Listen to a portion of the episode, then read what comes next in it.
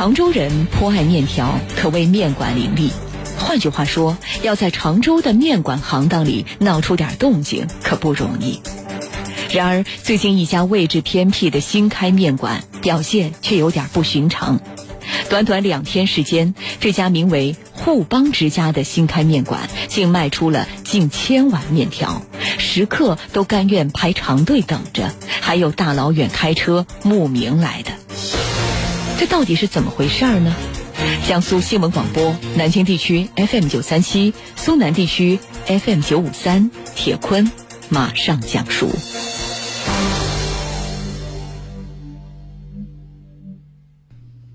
五月二十号，一家名为“互帮之家”的爱心面馆在江苏常州武进的湖塘仓促开张了。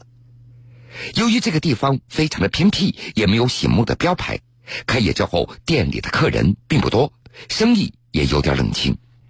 但是从五月二十五号晚上开始，这家面馆却画风突变。那是在五月二十三号的傍晚，一条一位勇敢的爸爸拒收善款。您只需要吃碗面条，就可以帮助他的微信刷爆了常州的朋友圈。这条微信讲述了面馆老板陈乐才给儿子看病花光了积蓄，但是却拒绝外来捐款，他要自食其力来常州开面馆的事情。看到这条消息，不少常州的市民都被感动了，打算亲自去尝一尝。五月二十六号一大早，陈乐才有点懵了。自己的面馆怎么一下子来了一大群人在排队等着吃面呢？市民朱女士在朋友圈也看到了这条消息，她在第一时间发到了家族群里，然后几位阿姨立刻相约当天过来品尝。朱女士她平时尽可能的不开车，但是这次为了去这家爱心面馆，她也是拼了。开着车，带着自己的几位阿姨，赶了十几公里的路，好不容易才找到了这家面馆。朱女士一行四个人点了四碗面，花了五十多元。听说陈乐才不愿意接受捐助，朱女士付了六十块钱之后，拉着阿姨赶紧逃出了面馆。找零这几块钱，她压根儿就不想要了。在听说了陈乐才的事情之后，热心肠的陈先生也特地请了单位的十几位员工，特地过来品尝一下陈乐才的面。实际上，五月二十五号的当天晚上，突然增多的食客也给陈乐才来了一个措手不及。面馆提前准备的浇头是有限的，没过多久就消耗光了，客人也只能够吃红汤面了。但即便如此，大家也不在意。火爆的场景，五月二十六号上午又再次上演了，排的队伍更长了。陈乐才从早上五点钟就开始忙碌了，一直没有歇过。有个吃面的客人看到他手擀面实在是来不及了，特地送来了一百斤的细面。就在当天上午的十点多，面馆又出现了一个小插曲，竟然暂停营业了。市民钟女士赶到面馆吃了一个闭门羹。不过，门口竖着的白板上的文字让她一扫心头的不快，反而增添了几分敬意。这个白板上的文字是这么写的：“首先感谢大家的爱心，突如其来的客流远远超过了我们的预计。我想给大家呈现原汁原味的手擀面，所以暂时停止营业。”不少扑了空没有吃到面的市民，也不忘在朋友圈里为陈乐才点赞、留言、评论。晚上再来吧，这个老板太耿直了。短短两天时间，突然从冷清变为热闹，这家互帮之家面馆的确有点不寻常。记者经过深入采访，也发现，不寻常的不是这家面馆有什么特色。而是面馆老板一家人有着不寻常的故事。今年三十一岁的陈乐才，他是安徽宿州人，老婆是安徽芜湖人，儿子今年两周岁。去年下半年，儿子十三个月大的时候，陈乐才发现儿子有一些反常，连坐立都成为了问题。一检查，被医生确诊为轻度自闭症。由于经常带儿子看病，陈乐才要三天两头的请假，在单位也非常的为难。到目前为止，陈乐才已经更换了四次工作，有三次那是被单位给辞退的。医生也说了，如果治疗及时，儿子两三年以后就可以正常的上幼儿园了。陈乐才就想赶紧挣钱给儿子治病，但是每个月光治疗费就要六七千，陈乐才也感觉到压力山大，家里的积蓄已经花光了，并且还欠下了五万多的外债。为了筹钱，陈乐才在南京地铁口卖过水。当时他还写了一段文字，为了给两岁儿子看病，我来卖水，结果还被路人误以为是骗子。四天的时间只卖出去三十瓶的矿泉水。虽然急需用钱，但是陈乐才一直对捐款是敬而远之。在他看来，自食其力为儿子治病，这是一个父亲的应有之义。在去年年底，青岛有一个爱心筹的组织说可以帮着陈乐才筹集十万元的爱心款，但是陈乐才拒绝了。他告诉对方，自己还没有到山穷水尽的时候，别人的钱放在自己口袋里，心里有点不安。另外，之前医院也说了，可以拿确诊单到当地民政部门申请补助，每年一点二万元，但是陈乐才没有这么干。他不想儿子被认定为残疾人，他坚信儿子的病一定会治好的。陈乐才他以前干过焊工、厨师。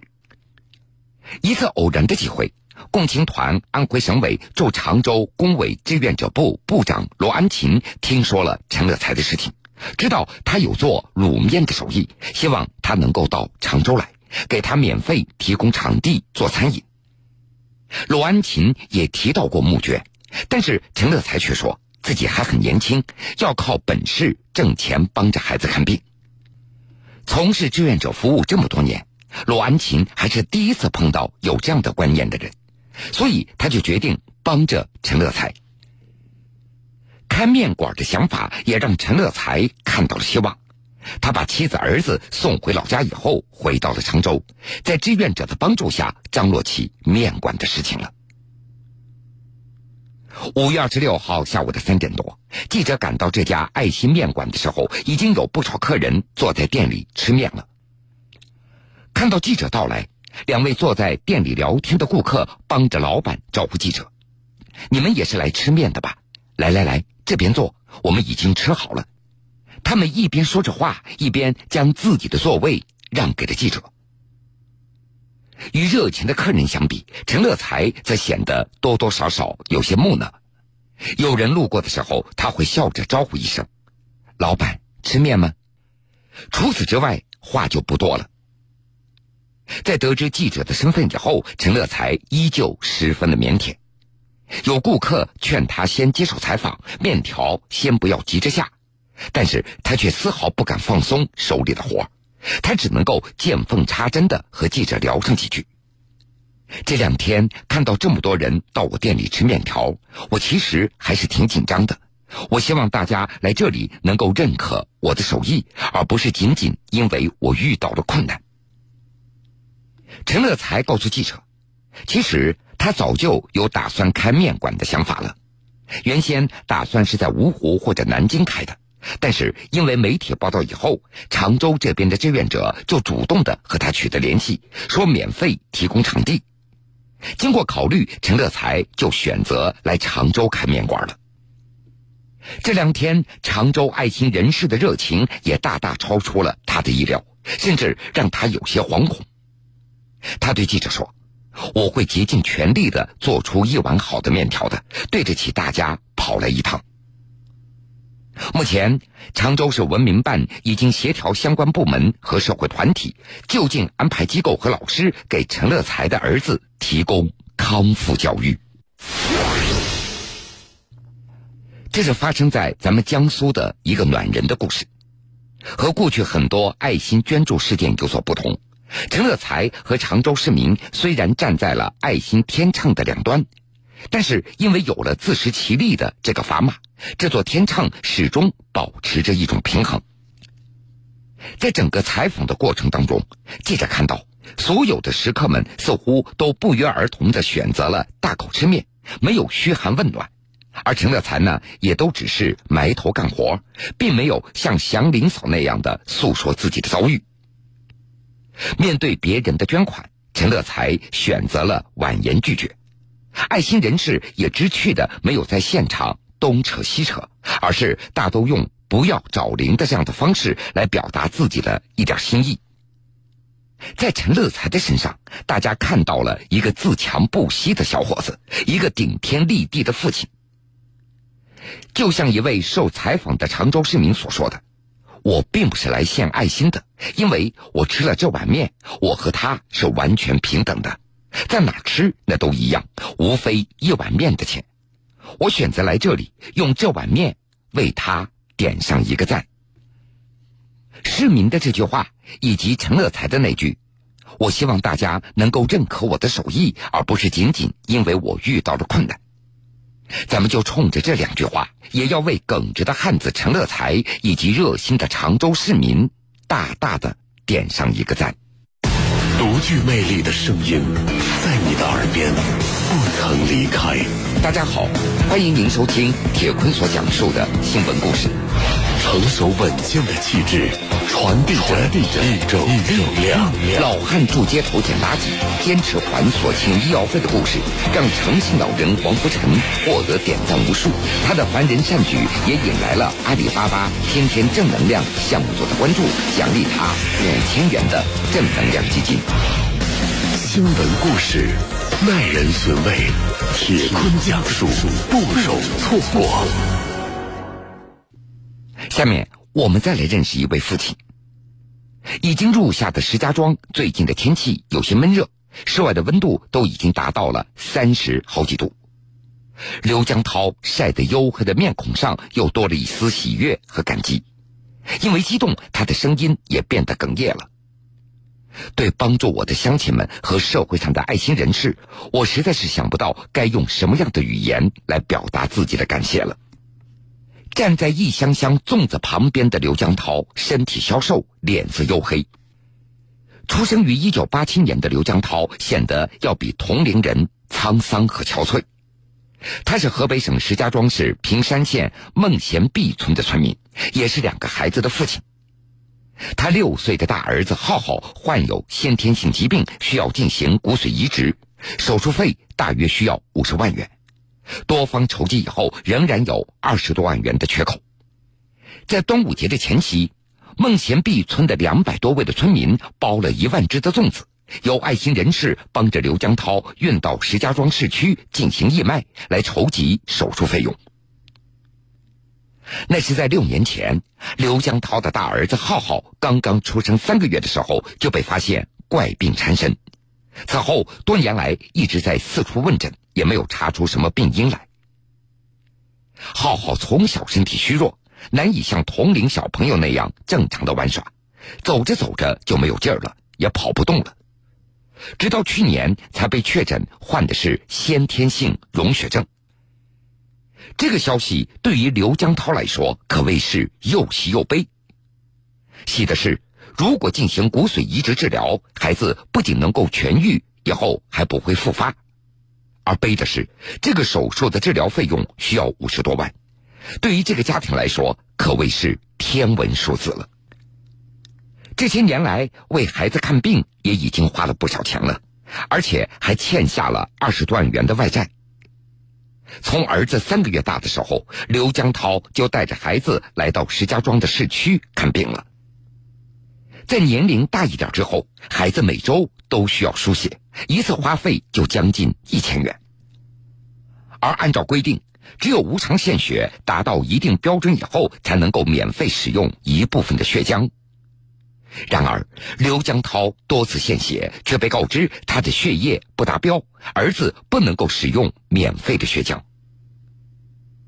妻子没有工作，全家人的生计都靠刘江涛在工地上打零工在维持。为了给儿子看病，这个农村家庭是一贫如洗，能够坚持到现在，多亏了乡亲们和爱心人士的帮助。杨乐是刘江涛的同乡，也是他的工友。在他的印象中，自从浩浩患病以后，刘江涛的脸上就已经和笑容绝缘了。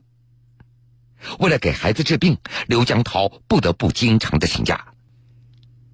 在得知孩子手术费用还差二十万元的情况以后，刘江涛的乡亲们以及爱心团体，他们就行动起来了。五月二十六号，孟贤壁村的两百多位村民用半天的时间包了一万个粽子。二十七号，再由爱心人士帮忙运往石家庄的市区进行义卖，为浩浩筹集治疗费用。五月二十七号下午的六点钟左右，记者也赶到了义卖现场，发现一万个粽子已经售出了十之八九。根据现场的爱心社团的人士介绍，截止到当天下午的四点，已经筹措了二十四万元。浩浩这次的手术费已经筹集够了。但是，仍然不断有得到消息的市民来到义卖的现场，他们纷纷慷慨解囊，少则一百元，多则几千元。爱心人士告诉记者，浩浩手术以后的恢复也非常关键，可能还要持续一年，大约还需要花费二十多万元，希望更多的人对这个家庭进行帮助。石家庄的市民杨女士也带着当天刚刚加入少先队的女儿妮妮赶到了现场。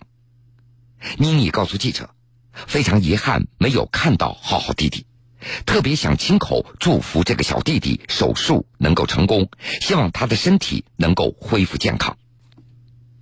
虽然已经筹集够了手术的费用，不过刘江涛仍然有些忧虑。今年的端午节，他带着儿子在北京的医院度过。他想早点带着儿子做手术，让儿子早点痊愈。因为浩浩已经到了上小学的年龄，经常吵着嚷着要和小朋友们一起玩。刘江涛对记者说：“未来他一定要圆儿子上学的梦想，将孩子培养成才，将来回报社会。”